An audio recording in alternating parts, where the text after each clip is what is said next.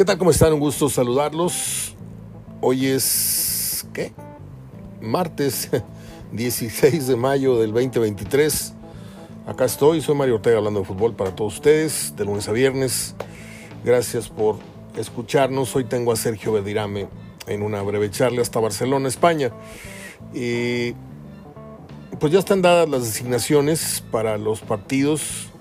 Va eh, Ramos Palazuelos al Clásico Nacional y nos mandaron al cantante guerrero al Clásico Regio Montano. Nos pudo haber ido peor, ¿eh? eh ayer se me pasó la rola entre las piernas. No les comenté el cumpleaños de Miguel Marín. Ya no está con nosotros Miguel Marín. Eh, pero puedo hablar un, momento de este portero que nos tocó en suerte eh, verlo, verlo parar, nos tocó en suerte conocerlo. Cuando era yo un chavito le pedía, sus, me pedía un autógrafo, me tomaba una foto con él. Eh, esto que voy a relatar lo, he dicho en, en, varias oportunidades, en varios años en este espacio, por si usted no me ha escuchado. Uno de los momentos más emocionantes que yo recuerde cuando era yo un, chaval era cuando Cruz Azul bajaba del autobús y empezaban a desfilar cada uno por el túnel del universitario, porque ahí este, se mudó Rayados un tiempo. Y cuando tú veías bajar a Cruz Azul y veías a todos con su... ¿Te acuerdas de aquella, aquella ropa topeca, aquella ropa, los pantalones yale? Eh, bajaban todos uniformados, con un chaquetín así pegado al cuerpo, de color azul oscuro. Este, eh, era, era una delegación formalmente este, la que estaba llegando. Y tú veías que bajaba del autobús Miguel Marín, Nacho Flores, Quintano, Calimán, el Pelón Velázquez, Alejandres, Pulido, eh, Alberto Gómez, Fernando Bustos, Eladio Vera, Horacio López Salgado, pa, pa, pa. Y llegaban y se plantaban atrás de la portería, dejaban sus, sus, cosas en el vestidor y salían a, reconocer la cancha, pero a fundirse en un abrazo con algunos conocidos que tenían en el equipo rival. Llámese Tigres, llámese Rayados. Y yo estaba ahí en medio. Y tú veías a Miguel Marín y no sabías si era un galán de fotonovela o era, o era el portero del Cruz Azul. Era un tipo alto, muy bien parecido. Este, y lo veías enorme. Eh, sentías que estaba llegando un gigante, un equipo gigante a la cancha. O sea, yo sentía un, una emoción porque, y aparte, esto acompañaba eh, el ruido de fondo que causaba el gordo Ordóñez cuando llegaba la porra Cruz Azul, a lo más alto del anillo, eh, a una de las cabeceras, sobre todo la, de, la del vestido, la del uh, marcador, ¿sí? Ahí se instalaban esos 50, 100 aficionados que venían en autobuses, nunca fueron más, pero la bandera de Cruz Azul era enorme, enorme, era un cuadro así enorme con su... Y, el, pito este de la máquina, del tren, y el gordo Ordóñez que tenía el permiso para bajar a la cancha, saludar, animar desde abajo. Y en ese entonces, pues no le voy a decir que, era, que, la gente era otra, pero sí le silbaban y todo, pero finalmente se ganaban el cariño de la gente, porque le ponían mucho, mucho ajo a la tribuna. No había esa rivalidad, no había esos gritos obscenos, no había esas porras ofensivas. Este, empezaba a pitar eh, silbato de la máquina y la porra y el universitario respondía muy fuerte, pero no había agresividad, es lo que me refiero. Ya les conté que luego venía la porra de Puebla y empezaban a tirar camotes chiquitos y la, gente les aplaudía y venían los de Morelia y también, y o sea, eran otros tiempos. No estaba la gente tan, tan enfermita, no estaban los chavos tan enfermitos como hoy. Eh, Miguel Marín era un tipo parco, era un tipo, vaya, no era un Nahuel Guzmán, no era un, un Jonathan, no, era un tipo que, a pesar de ser el mejor portero de la liga y que lo fue durante una década, era un tipo muy austero, de pocas palabras, pocas veces lo veías tú sonreír, en la cancha no tuvo, que yo recuerde, un gesto de prepotencia o de, o de mofa hacia... No, era un arquero que cuando le dolía, le dolía. Él no se quedaba haciendo tangos ni haciendo panchos en la cancha. A lo mejor en ese tiempo no se usaba, no recuerdo si, si, si ya había ese tipo de, aducias o de... Eh, pero Miguel Marín marcó una época, volaba, Miguel Marín atajaba, Miguel Marín tenía los dedos totalmente chuecos. Un día estando yo en una plática en medio de, gente adulta, este, le mostraba los dedos a Miguel Gómez Collado, que en paz descanse, a mi papá y a don Héctor M. Gutiérrez. Y alguien dijo por ahí, yo, yo, yo tengo acá un doctor que te puede operar los dedos. Dijo, no, estos son trofeos que tengo de mi carrera. Este me lo quebró no sé quién, este me lo enchocó un balonazo no sé quién. Y contaba las anécdotas. Miguel Marín. Descansa en paz y pues ayer fue su cumpleaños. Eh, hay mucha polémica en torno a una fotografía que publicó alguien. No voy a poder decir lo que tenía que decir porque hay un desmentido. Se dice que Alexis Vega publicó una fotografía eh, en donde viene aparentemente sujetando con una cadena a un perro, nada más que el perro tiene la cara de Quiñones del Atlas y luego trasciende que Alexis se disculpa con él diciendo que alguien hizo ese meme, que él no lo subió, etcétera, etcétera. Entonces, ya ahorita, mira, con esto de las inteligencias artificiales ya no vamos a creer gran cosa, ya no vas a saber si es real, si es ficticio, si, si, si la que estás viendo ahí es una mujer o es un robot, si, o sea, ya, esto, esto ya se fue a la, a la, no puedo decir a dónde, pero allá, bien, bien lejos porque se va a perder mucha objetividad en muchas cosas, ¿sí? Hoy los alumnos, bueno, en ese tema no me quiero meter porque pues a lo mejor todos vamos a salir favorecidos en ese sentido porque nos va a hacer la tarea, nos va a redactar tal cosa, sí, pero creo que estamos acabando con, con mucha de la creatividad y mucha de la naturalidad con la que deberían de darse las cosas. Y pues en esto de las redes sociales no se crea usted la mitad de lo que ve y la otra mitad póngala en duda también, porque va a estar muy muy difícil saber si lo dijo no lo dijo, si lo inventaron, lo inventaron, etcétera, etcétera. A ver, ¿qué más tenía yo de entrada preparado para ustedes? Eh, ahora se los digo. Ah, bueno, el anuncio de Andrés Guardado que se retira oficialmente de la selección, luego de 16 años portando la casaca nacional y luego de haber jugado cinco copas del mundo. Es muy difícil con un logro de este tamaño, con un récord de este tamaño, hablar algo en contra. ¿sí? O sea, mis respetos totales para él, su carrera en, España, en todos los lugares que jugó, Holanda, Portugal, no sé pero no sé por qué es un histórico de la selección sin perfil de histórico. O me va a, decir usted que Guardado llenó una época en la selección, así como que de hacer a Guardado y 10 más. O sea, esto es de gustos. Habrá quien dice que Osvaldo Sánchez es el mejor portero que ha habido en el fútbol mexicano y hay otros que lo ponen en quinto, en cuarto lugar. Campos es el mejor de la, y Campos pone a Larios arriba. O sea, Campos, al que estás tú distinguiendo, él dice, no, mejor que yo, Larios. Entonces, en esto no nos vamos a poner de acuerdo nunca. Nunca nos vamos a poner de acuerdo porque es de gustos totalmente. A mí sí me gustó la película, a ti no te gustó. Les decía yo hace unos días, eh, coincidí con, con Gregorio al, al, final de la película, Gregorio Bernal, al final de la película Roma.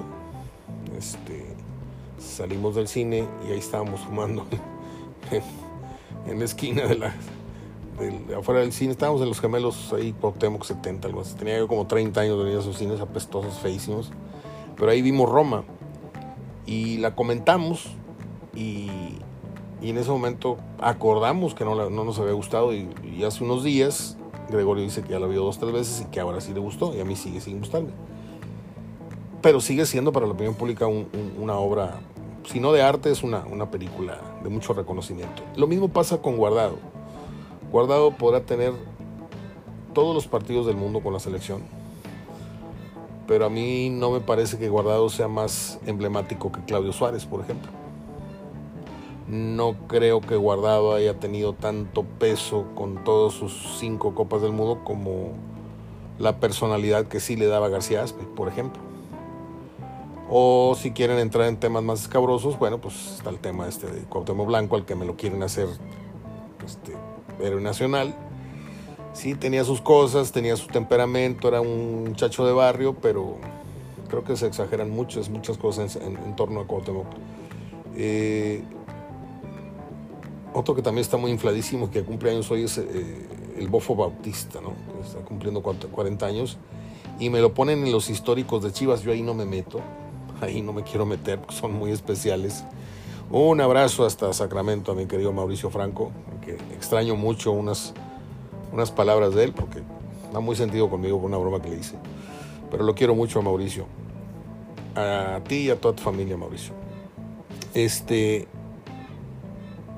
Habría que vivir el sentimiento de Chivas para entender si, si el bofo realmente fue como para instalarlo al ladito de Benjamín Galindo y al ladito de otros históricos pero así es la opinión pública. Te van creando una imagen, te van haciendo nota tras nota y eso te va manteniendo en el, en el subconsciente y, de repente ya, ya te instalaron por, popularidad y por el nivel que hayas mostrado, pero todo eso junto te hace un, jugador superlativo que a veces no siempre, no siempre es.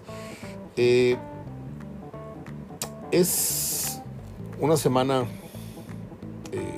muy especial para nosotros, los regiomontanos quiero decir, y para también para el fútbol nacional porque Chivas y América se van a, medir en el otro duelo. Pero mañana miércoles nosotros tenemos el primer duelo de ida y siempre jugamos a, al adivino o, a la especulación o, o, a la quiniela, o, pero siempre hay un juego previo al partido entre medios y aficionados. Y al final alguien levanta la mano y te dice, te lo dije. Y otros 999 se quedan callados, que fueron los que abanicaron. Es que yo dije 1-0, es que yo te advertí, es que yo sé. Unos le van a pegar, otros le van a pegar. Yo le pregunto a usted, ¿cuál es el escenario esperado para el partido de ida? Ya lo advirtió Gerardo Gutiérrez, ya lo advertí en cierta manera yo también. Nos gustaría estar equivocados, todos estar equivocados y que salga de lo de mañana una pirotecnia y que sea un 3 a 2, pero es difícil porque los técnicos no voltean al gusto de la gente, no voltean a lo que la gente quiere. La gente quiere una pelea de box de toma y daca y los técnicos lo último que hacen es jugar al toma y daca ya cuando está perdida la situación, cuando se rompen las, las, las líneas, ahí sí vemos pero ya es en las instancias finales de la serie, no es en el partido de ida. Lo que estos señores van a hacer es sentarse a jugar una partida de ajedrez con futbolistas en lugar de piezas como el alfil, la torre, el caballo, la dama, la dama, la, reina y el rey. Es un juego de ajedrez, ¿sí? Ver cómo es, cómo me comes menos fichas, cómo me comes y yo cómo voy avanzando en el marcador y en lo psicológico y en lo físico y entran tantos factores para luego rematar o para luego continuar en caso de que no haya rematado la, el primer partido no hayas avanzado rematar la obra o reiniciarla en el segundo partido porque ahí es donde se va a decidir todo ¿sí? ¿y qué pasa si Tigres gana 1-0 2-0 y, y, ya va con medio boleto? esa es otra esa es otra cuestión que no es lo esperado. Lo esperado es que sea un partido parejo, que sea un partido de empate. Yo lo sugerí ayer, antier, eh, no ayer, que probablemente Tigres, como no esperábamos esa victoria ante Toluca, mañana muchos no esperan, salvo los seguidores de Tigres, muchos no esperan que Tigres gane. Eh, y puede ser que se vaya con un 2-0, un 2-1. Puede ser. O puede ser también que se vayan 0-0. Porque Bucetich es, mago, es, maestro en eso de enredar los juegos hacer como que ataca y finalmente no ataca nada. Este, y acá vente a mi estadio y acá, acá vemos.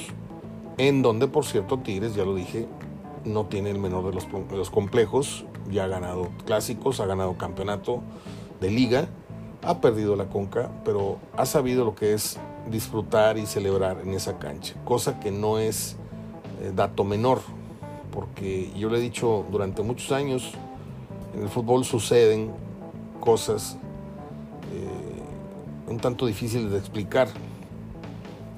Eh, cuando usted va de vacaciones, disfruta y regresa a los años y ya no fue lo mismo.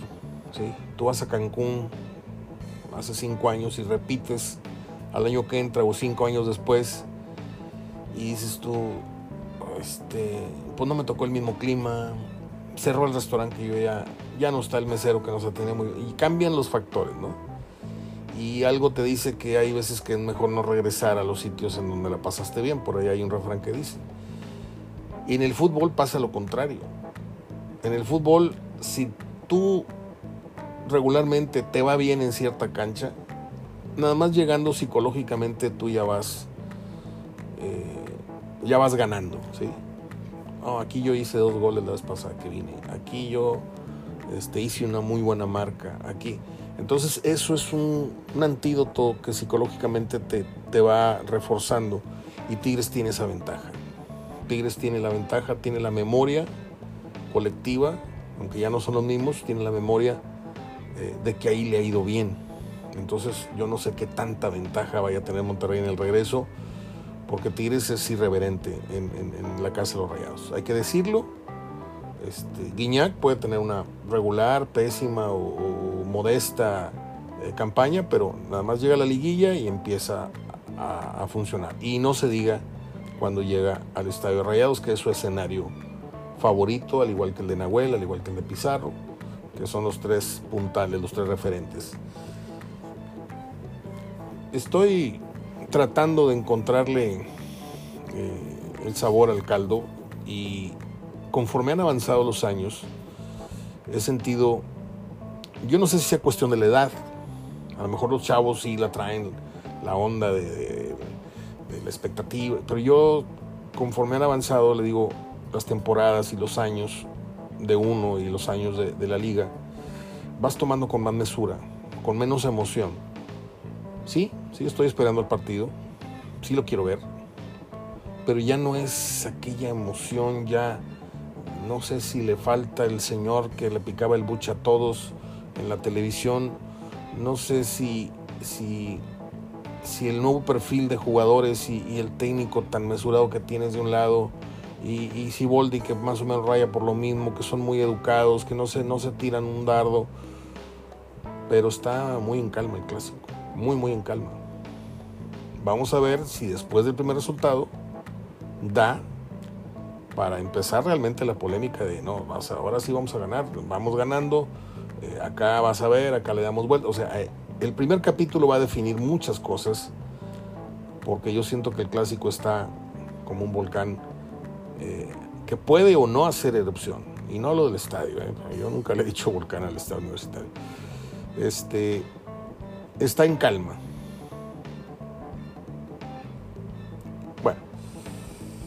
Déjeme pasar con la plática con Sergio Verdirame, en donde habla de los resultados, habla de los favoritos a la final, así como es la cosa. Vamos entonces con Sergio Ariel Verdirame.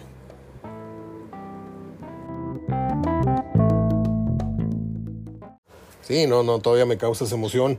No te creas. Siendo pasadas las 12 de la noche allá en Barcelona, no sé cuántos mates o cuántos licores se haya. No, el, pibe no toma. Estoy haciendo contacto hasta, le digo, Barcelona, España, con Sergio Ariel Verdirame, nuestro amigo, nuestro amable colaborador desde hace un tiempo, porque no podemos empezar la semana del clásico sin tus puntos de vista. Pronosticaste el pase de Tigres, yo no estaba muy convencido, pasó de panzazo y Monterrey es el único que pasa con lujos ganando en el marcador Eh, aunque Chivas también lo hizo, pero termina empatando, quiero decir, la serie.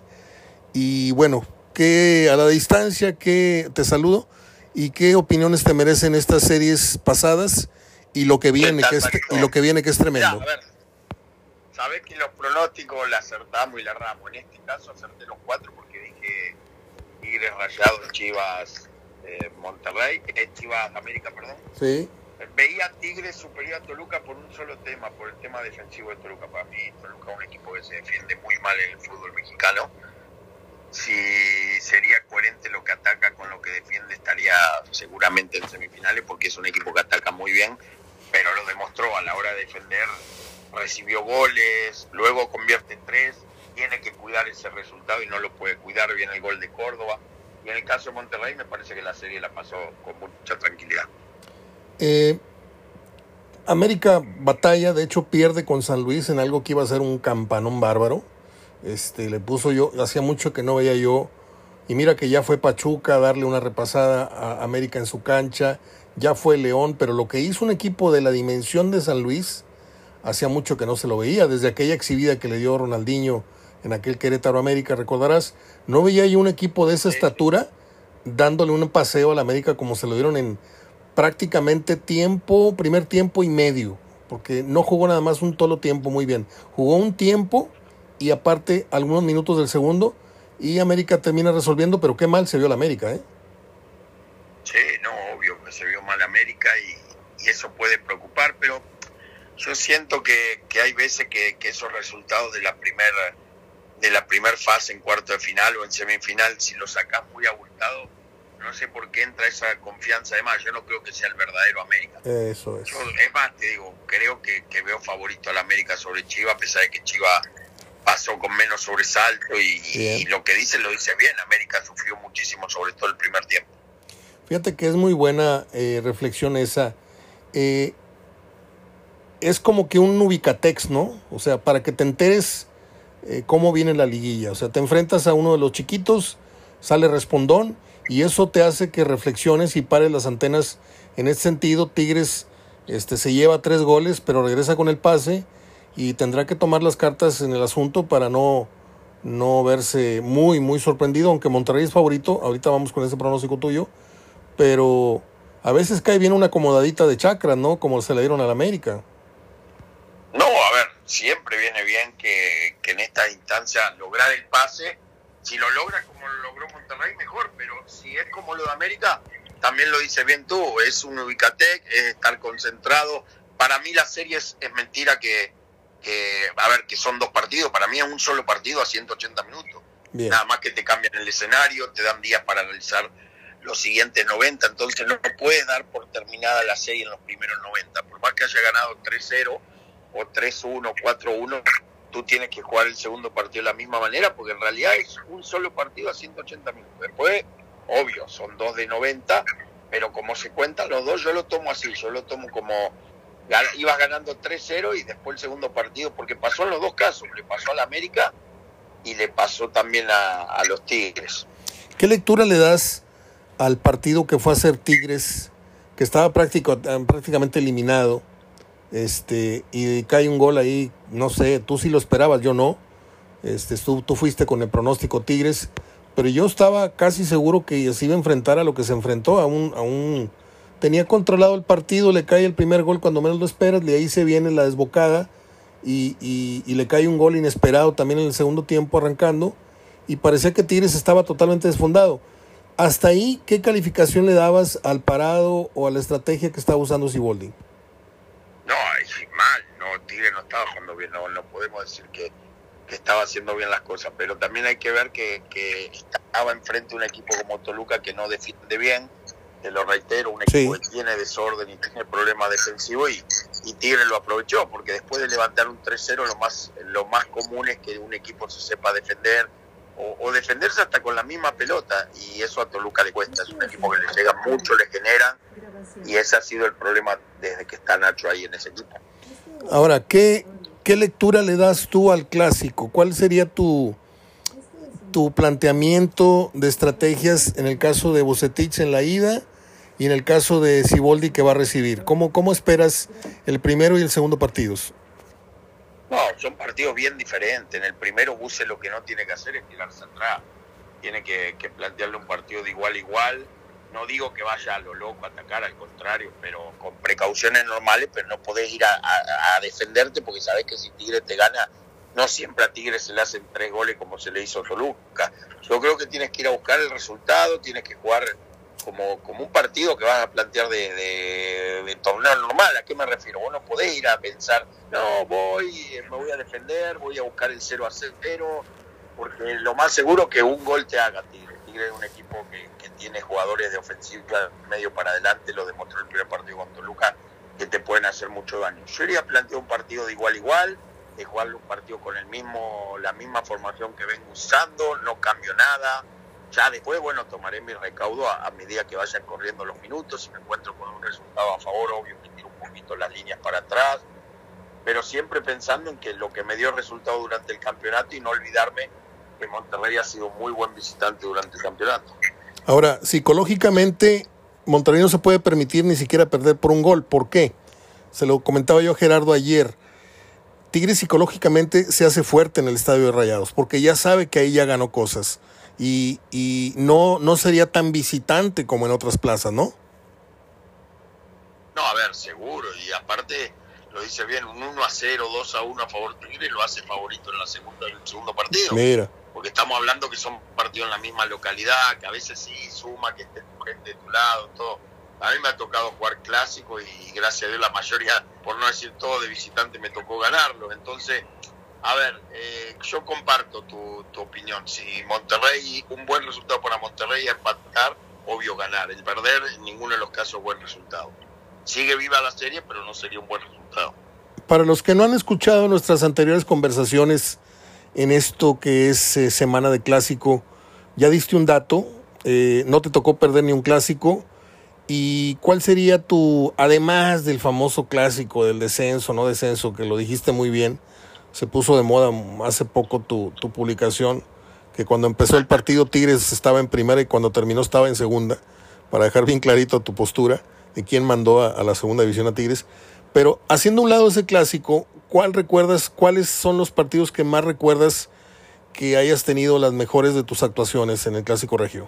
Para mí hubo dos partidos que jugué un buen partido, un 4 a 2 en el estadio de Tigres 4 a 2 a favor nuestro, que no, no convertí goles, pero estuve asistiendo y jugué un muy buen partido. Y después un 1 a 0 con gol mío en el estadio de Rayado en el Tecnológico, porque ese día nos habíamos quedado con 9. Sí. Y faltando 5 minutos en una descolgada hago el 1 a 0, así que ese gol lo grité y lo disfruté como loco. Ese del estadio universitario, te lo, te lo comenté la vez pasada. Es el día que le haces una vaselina, le pones un pase, pero medido al, al vaquero Jauregui. A Mario Jauregui. Sí, que luego fusila, ¿no? Qué buen partido aquel, digo, independientemente de que haya ganado Monterrey, qué, buenos clásicos eh, se vivieron. Ese partido fue espectacular, fue un 4-2 muy bien jugado y, nosotros éramos totalmente víctimas ese día contra Tigres. ¿Cómo, cómo esperas eh, eh, a Tigres perdiendo? Vamos a poner todos los escenarios. Monterrey perdiendo la ida, Tigres perdiendo en casa la ida. ¿Cómo esperas a Tigres herido en el regreso al estadio de, Rayados. Vamos a, jugar con esos escenarios. A ver, Tigre llega a perder el primer partido, seguramente irá a buscar con toda y se abrirán los espacios para Monterrey y ahí sería, no digo víctima Tigre, pero sí se le complicaría. Yo veo un escenario que debe estar planteando Siboldi seguramente de sacar una ventaja de local porque Tigre era buscar el triunfo. Aparte hay que recordar que el 1 a 0 de Monterrey prácticamente son dos goles. Exacto. Porque no le sirve ganar por uno, tiene que ir a buscar por dos. Yo creo que perder, por el resultado que sea, no te digo que lo deja fuera, al contrario, la serie siempre va a estar viva, pero hay muchas posibilidades que no la pueda dar vuelta porque estamos hablando de dos goles de diferencia. Perdiendo. La misma pregunta que le hice a Gerardo Gutiérrez ayer. ¿Cuáles son los jugadores de Tigres que llegan para ti en su mejor momento y cuáles serían los de Monterrey? De Tigre no tengo duda que Córdoba y Nahuel. Ya. Y de Monterrey no, no, no hay un jugador en forma. A mí me gustó mucho el torneo de Verterame. Creo que Monterrey en general tiene jugadores que están en un muy buen nivel. No, no destaco uno por encima del resto. Verterame me gustó lo que hizo en el, el torneo en general. Pero en esta liguilla vi muy parejo al, a los jugadores de Monterrey. ¿Te gustó Monterrey con Santos en la vuelta? Normal, digo, no, no fue de los mejores partidos, pero hizo el trabajo y, y lo explicaste bien al principio vos, pasó sin sobresalto y de los cuatro que pasaron fue el que menos sufrió en, en los 180 minutos. Te levantaste te, a la madrugada a ver el partido, ¿no? Sí, sí, sí, me levanté para ver el, el partido y, y, ahí me voy a levantar de nuevo seguramente para ver. ¿Y el de Tigres Toluca qué horas te tocó? ¿A las 8 de la noche allá? No, Tigres Toluca no, no lo vi. Tigres Toluca no lo vi, vi después un resumen. Oye, ¿y lo tuyo? ¿Cómo va la cosa? ¿Ya jugaste el segundo partido? Bien, 1-1 vamos, ganamos el primero al campeón y ayer perdimos con el equipo de Iker Casillo un partidazo 5-4. Al último minuto me anulan un gol para dar vuelta al partido porque valía gol doble. Los últimos dos minutos oh. la liga cambia de balón y el, el gol vale doble. Y lo festejamos todo y pidieron bar. Y no, en el bar se ve que está un poquito adelantado mi jugador. ¿Cuánto te, cuánto te duró la muina, el enojo? Uh, no, no, porque cuando se ve el, el bar, yo festejo el gol, todo, pero cuando piden bar veo que, que hay un fuera de lugar nuestro. Dije, ojalá no se dé cuenta, pero nada, nada, nada. Era, a ver, no claro, pero era por muy poco, pero sí era correcto. Pero ¿De cuántos? Bien, bien, porque un lindo partido que hasta el final luchamos y después puse un portero jugador al final para ver si levantábamos el resultado, porque llegamos a ir 4 a 1 abajo ¿Qué te dijo Iker Casillas? ¿Te hablaste con él al final? No, no, no, él lo, lo vio por, por, video. Hay algunos presidentes como el nuestro también que no, digo, vivir afuera por vivir afuera. Ah, no hacen presencia, sí. Y eso no vienen, no vienen siempre. ¿Cuántos partidos te restan? No, eh, nueve. Nueve partidos en la liga. Pues, estamos empezando. ¿Y hay liguilla también allá? Hay liguilla, hay todo, Mario. La vez pasada llegué hasta la final. En este hay una hay diferencia porque el primero va directo a la a la Final Four que le llaman acá que no se sabe dónde se va a jugar este año el año pasado fue en el Estadio Barcelona así que bueno el mérito del primero ahora se le da mucho valor porque el año pasado los dos primeros quedaron eliminados sin sin sin sin presumir o sin eh, pensar que ya se te pasó la emoción de estar allá dirigiendo pero me imagino que hay un Verdirame más asentado más más aclimatado a lo que está viviendo ahora en el segundo torneo que en el, que en el primero, que fue tu debut. Ah, claro, mucho más asentado, más tranquilo, pero muy feliz. La verdad que, que disfruto mucho esta experiencia y tan es así que, que, tanto el sábado como el domingo me he visto los partidos de la, de la femenil, los partidos de la varonil. Son, hay que aguantar seis horas ahí en un estadio y, y lo disfruto mucho. El, el sábado también estoy loco. El sábado fui a ver las chicas campeonas. Sí, me dijiste. Fui a ver al Barcelona femenil, que es una cosa lo que juegan estas chicas. Es el mejor equipo del mundo y así lo vi. A ver, Moja. 20 minutos porque entró de cambio Alexa Putella, que la Alexa Putella es la mejor jugadora del mundo considerada ahora. No, es una crack. ¿Sí? Una crack. Uh, no, no, Mario, ves jugar a esa chica, tiene una calidad enorme. A ver, Mójate, ¿qué marcador te gusta en la ida del Tigre Rayados? No, marcador yo, sabes que no, yo creo que la final es eh, Monterrey América. Así de plano. Me, me, me late, son los dos equipos que mejor hicieron las cosas. Bueno. Pero decirte un resultado de la ida, de la vuelta, sí es difícil atinarle, pero creo que Monterrey América puede ser la final. Platicamos el jueves, pasado el primer partido. Dale, dale, encantado. Bueno. Abrazo, descansa, pibe. Abrazo, Marito. Chau.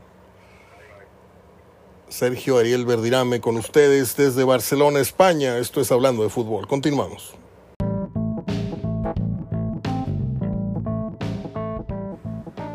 Muy bien, ahí estuvo Sergio Verdirame, al que le mandamos un abrazo hasta Barcelona y deseándole también la mejor de las suertes en esta segunda temporada en la que está dirigiendo en aquel torneo tan simpático como es la Kings League, algo así. En 1905 estoy en las efemérides ya, usted lo sabe perfectamente, si va de paso ya no voy a hablar de fútbol, si ya no quiere escucharme hablar de cine y de teatro y de televisión, más bien de cine, radio y televisión, aquí se acabó el programa para usted y los que se quieran quedar, gracias, porque disfruto mucho esta, esta sección, porque puedo comentar, puedo traer algunas anécdotas. En 1905 le decía, nació el actor estadounidense Henry Fonda, que ganó un Oscar por la película En el estanque dorado. Eh, padre obviamente de Jane Fonda y de Peter Fonda. Peter Fonda, aquel que hizo La fuga, el loco y la sucia, que la fuimos a ver como cinco veces en dos semanas. Me encantaba esa película, estaba yo loco con, con aquel carro amarillo con verde. Era un Charger, ¿no?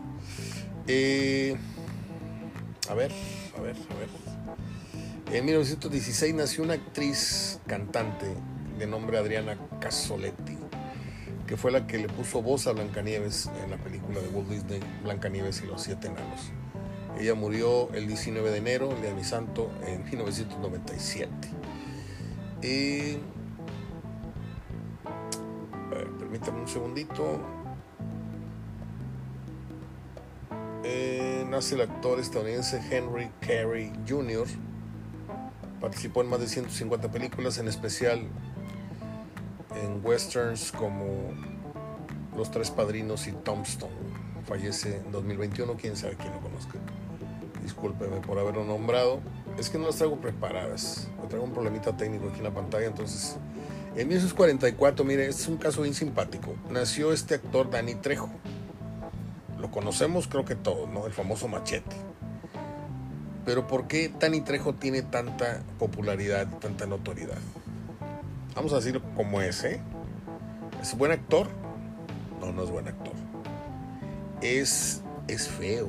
Es uno de los actores más feos que hay en la historia del cine. Este, pero eso le abrió un, mercado importante. Y esto que estoy diciendo es broma y no, ¿eh? Estoy hablando de que su apariencia rompe con, con muchos estereotipos del, del malo. Hay muchos que tenían que maquillarse para parecerse a él, pues. Y este así naturalito entró, al cine y, y, mire que ya filmó con De Niro, ya filmó con, ¿qué? Antonio Banderas y ya filmó un montón de películas que ni, ni lo conozco a fondo su trabajo porque no, no es bueno, buen actor. a ver, en 1953 nace este actor que estaba como pintado a mano, hecho a mano, Pierce Brosnan. Nada más que ya, ya le cayeron sus añitos como a todos. Nos caen. Eh, él nació en Irlanda y él hizo el 007 alguna vez. Pero, discúlpenme, gustos aparte, estéticos, estos que vinieron atrás de Sean Connery jamás, jamás lograron igualarlo en personalidad, en, en porte y tantas cosas. Eh, en el 55 nació una actriz encantadora, se llama Debra Winger. La recordamos en la película con Richard Gere, An Officer and Gentleman. Reto al destino le pusieron acá. Y sale con un tremendo, tremendo personaje que hizo Louis Gossett Jr., en donde es un duelo de actuaciones precisamente con Richard Gere. Y tiene un gran, gran soundtrack que encabezó. Eh, ahorita le digo quién encabezó eh, aquel, aquella canción. Up Where Belong se llamaba. Bueno. Mmm, a ver, a ver, a ver, a ver, a ver. Por acá tiene que haber más. Bueno, nació en el 86. Esta mujer que es muy guapa. Y no sé, porque no he visto su trabajo. Muy famosa ella por los Transformers. Hablo de Megan Fox. He visto muchas fotos, he visto muchas carpetas con fotografía y es una mujer realmente muy guapa. Pero no sé si sea buena actriz. No puedo calificarla porque no he visto más que minutitos y en la televisión cada vez que pasa en una de las Transformers, que no es, no es para nada eh, un tipo de película con el que yo quiera perder mi tiempo. En 1990 se murió un gran cantante y bailarín que formó parte del Rat Pack con Frank Sinatra alguna vez, con Dean Martin y otros, que fue Sammy Davis Jr., que protagonizó la película 11 a la medianoche. Este hombre fue un showman, cantaba, bailaba. Eh, yo le he contado que tuve la suerte en algunas de las peleas que hubo en Las Vegas a las que pudimos acceder a, a ir a, a, narrar y a, a estuvimos en los, en los, pesajes. Y me tocó entrevistar a Mr. T, me tocó entrevistar a otras figuras que para mí no representan gran cosa más que su popularidad, pero no eran mis ídolos. Pero uno de mis ídolos sí era Gregory Hines, porque era un gran. Yo, mi sueño frustrado era haber sido bailarín de tap, ¿no? Eso es la primera vez que lo digo en la vida. Me encanta ese, ese baile. Este, y me topo a Gregory Hines y en la entrevista que le hago nombra a Sammy Davis Jr., que acaba de morir, algo así. Este, sí, sí, porque la pelea de Chávez fue en el 92, este hombre murió en el 90 y acababan de filmar una película que se llamó Tap. Este, no sé el título que le ponen después a Tap, el baile caliente, el baile inolvidable, no sé. Pero Gregory Hines fue un gran bailarín que ya murió también, desgraciadamente. Y hablaba aparte del saludo para acá, para Monterrey, que, que le gustaba el box, no sé, y, y, me meto yo a hablar de cine con él y mencionó a Sammy Davis Jr. Esa es la anécdota muy breve. En el 90 murió Jim Henson, nada más y nada menos que el creador de los Muppets. Ahí le debemos a la rana René, le debemos a su novia, al cocinero, al baterista, tantos buenos personajes. Yo no me perdía la, Yo no sé qué edad tenía, si ya estaba yo peludito, pero a mí me encantaban los mopeds. ¿Y sabe qué era lo que me gustaba de los mopeds? La forma en que movían a los muñecos. Este. Y ya me voy. Mm, nace la actriz canadiense Ali Scobeye protagoniza la serie Más allá de la esperanza. Ah, en 2006 murió este, este comediante argentino Raúl El Gordo Porcel, quien aparece en varias películas de cine, y argent cine argentino y norteamericano. Eh, yo pocas veces me he reído tanto en un cine, y no por la película, ¿eh? sino porque este hombre hacía el papel de un detective, Lechón Quinto, y yo iba con un cuarteto de idiotas que eran mis mejores amigos, y lo digo de cariño pues. Y uno de ellos, Daniel, no voy a decir su apellido, ya le dije idiota, entonces no voy a decir su apellido, este, eran mis, mis, hermanos, aquí estudiaban, aquí cenábamos, aquí dormíamos, mis tiempos de, de, universidad. Y fuimos en Macoya a ver varias películas. Fuimos a ver juntos Ghostbusters, fuimos a ver La loca historia del mundo, fuimos a ver esta y es un espectáculo este amigo que les digo porque las carcajadas de él se oían hasta, hasta la dulcería en el 370 ya con eso le dije todo. La película muy mala pero nos, nos sirvió para una anécdota eh, inolvidable. Bueno pues hasta aquí mi reporte Joaquín. No me pude acordar quién, quién canta. Este, Joe Cocker. Ya me acordé. Sí Joe Cocker cantaba el, el, tema de aquella, aquella película de An Officer and Gentleman. Debra Winger. ¿En qué otras películas recuerda usted a Debra Winger? En Urban Cowboy, ¿no? Probablemente. Sí. Y hizo otra con Billy Crystal. Olvídate de París. También, muy buena. Debra Winger. No fue la que salió en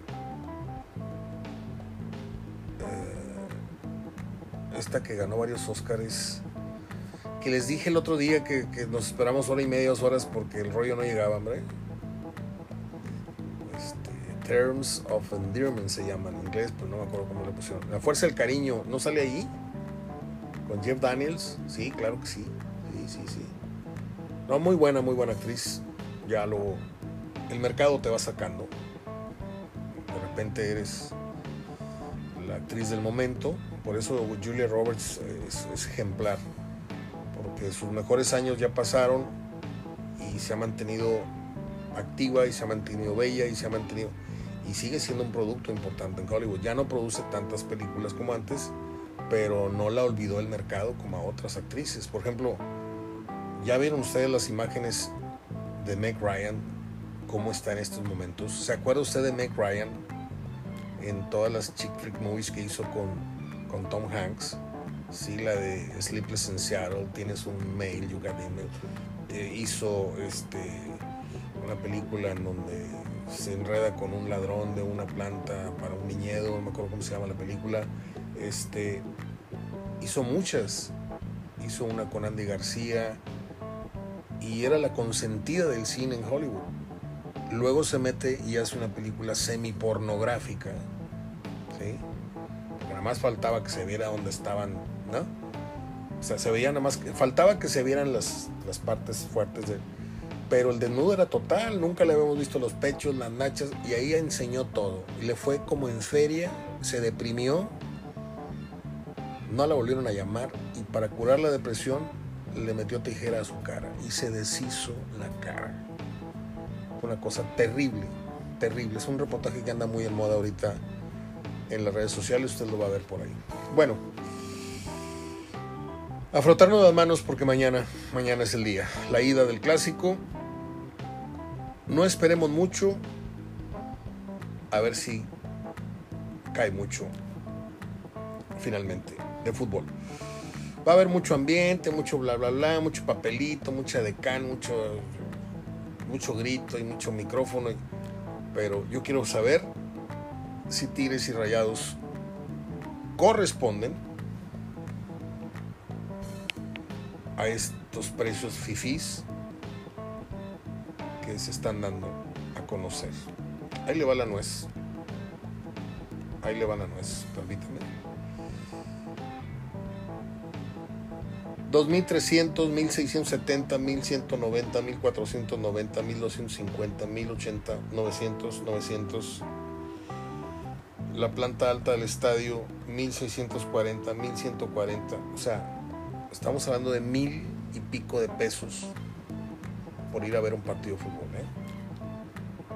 Yo sé que nadie nos está poniendo una pistola en la mano. Estoy hablando de los precios en el estadio de los Rayados estadio más fifi que hay en México. Este, la planta baja, la venta libre son 2.030 pesos. Y la parte más jodida del estadio, en donde se ven los jugadores así como una hormiguita, 530 pesos. ¿sí? Que vaya el que pueda y sí, estoy totalmente de acuerdo. Pero poco a poco se está haciendo más cerrado el círculo de la gente que... Hay gente que no puede, pero está todavía yendo al fútbol. Va a llegar un momento en que esto va a ser como, oye, pues vamos a Mazatlán, ¿no? Está muy padre Mazatlán, ¿por qué? Porque ya Cancún, los vuelos y los peajes están imposibles. Se van a poner imposibles. Ahorita usted todavía le alcanza, pero en 10 años quién sabe si sea Cancún siga siendo un destino al cual podamos asistir. Por eso Mazatlán cada vez está teniendo más y más y más turismo y Puerto Vallarta y no sé qué. Bueno, lo mismo le está pasando al fútbol. Poco a poco están ahorcando al verdadero aficionado, ya no digamos al rayado toda la vida o al tigre toda la vida, al verdadero aficionado al fútbol. Tú ya no puedes llevar a tu, a tu abuelito, ya no puedes llevar a tu papá, que fue el que te llevó a ti al fútbol porque dices, ay, güey, son cuatro mil bolas, o sea, son, son, son 3 mil pesos, o sea, son dos mil bolas y vamos. Eso sin una cheve y sin una torta, ¿eh? Pues, ahí agrégale 500, 800 pesos. Está carísimo el fútbol, carísimo. Y yo le pregunto a los dueños del balón, en este caso locales, teniendo a Cemex atrás, teniendo a las empresas que tienen atrás, en el caso de Rayados, teniendo los patrocinios que tienen, los ingresos que tienen por televisión. ¿Es necesario castigar hacia la gente con estos precios? ¿Es todavía necesario castigar a la gente con estos precios? ¿Sí? a mí me parece una ambición desmedida. Y esto yo lo sé, no va a resolver nada este comentario, pero simplemente estamos dejando como una anécdota que se dijo un día como hoy, en 2023.